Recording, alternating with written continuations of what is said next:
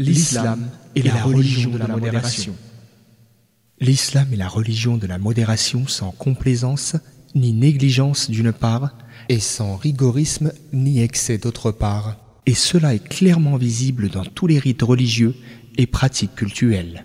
C'est la raison pour laquelle le Seigneur a vivement recommandé aux messagers, paix salut d'Allah sur lui, à ses compagnons et aux croyants de faire preuve de modération.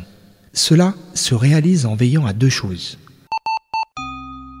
Premièrement, se conformer à la religion et concevoir en son cœur plein de respect pour les préceptes divins. Deuxièmement, l'interdiction de l'excès, du dépassement de la mesure et de la transgression des limites. En effet, Allah exalté soit-il, a dit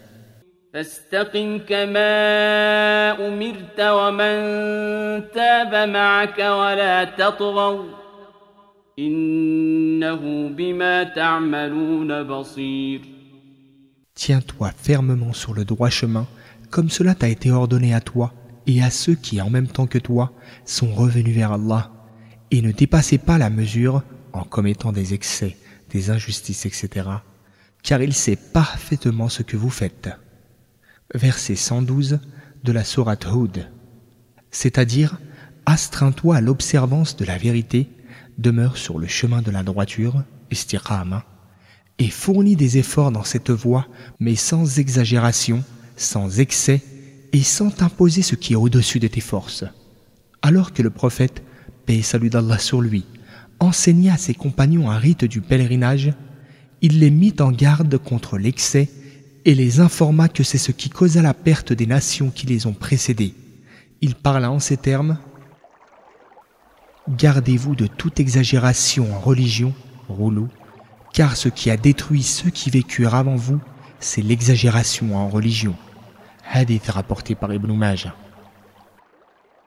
Voilà pourquoi le prophète, paix et salut d'Allah sur lui, a dit Limitez-vous en matière de pratiques religieuses ce que vous pouvez supporter.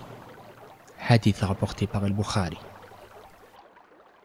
Or, le prophète, paix salut d'Allah sur lui, a montré la réalité du message avec lequel il a été envoyé, à savoir qu'il, ce message, n'est pas venu pour imposer aux hommes ce qui est au-dessus de leurs capacités, mais il est plutôt arrivé en apportant avec lui enseignement, sagesse et facilité, puisque le prophète, paix salut d'Allah sur lui, a dit Allah ne m'a pas envoyé comme quelqu'un qui rend les choses difficiles et contraignantes aux gens, ni qui fait le compte de leurs fautes, mais il m'a plutôt envoyé comme pédagogue et facilitateur. Hadith rapporté par Muslim.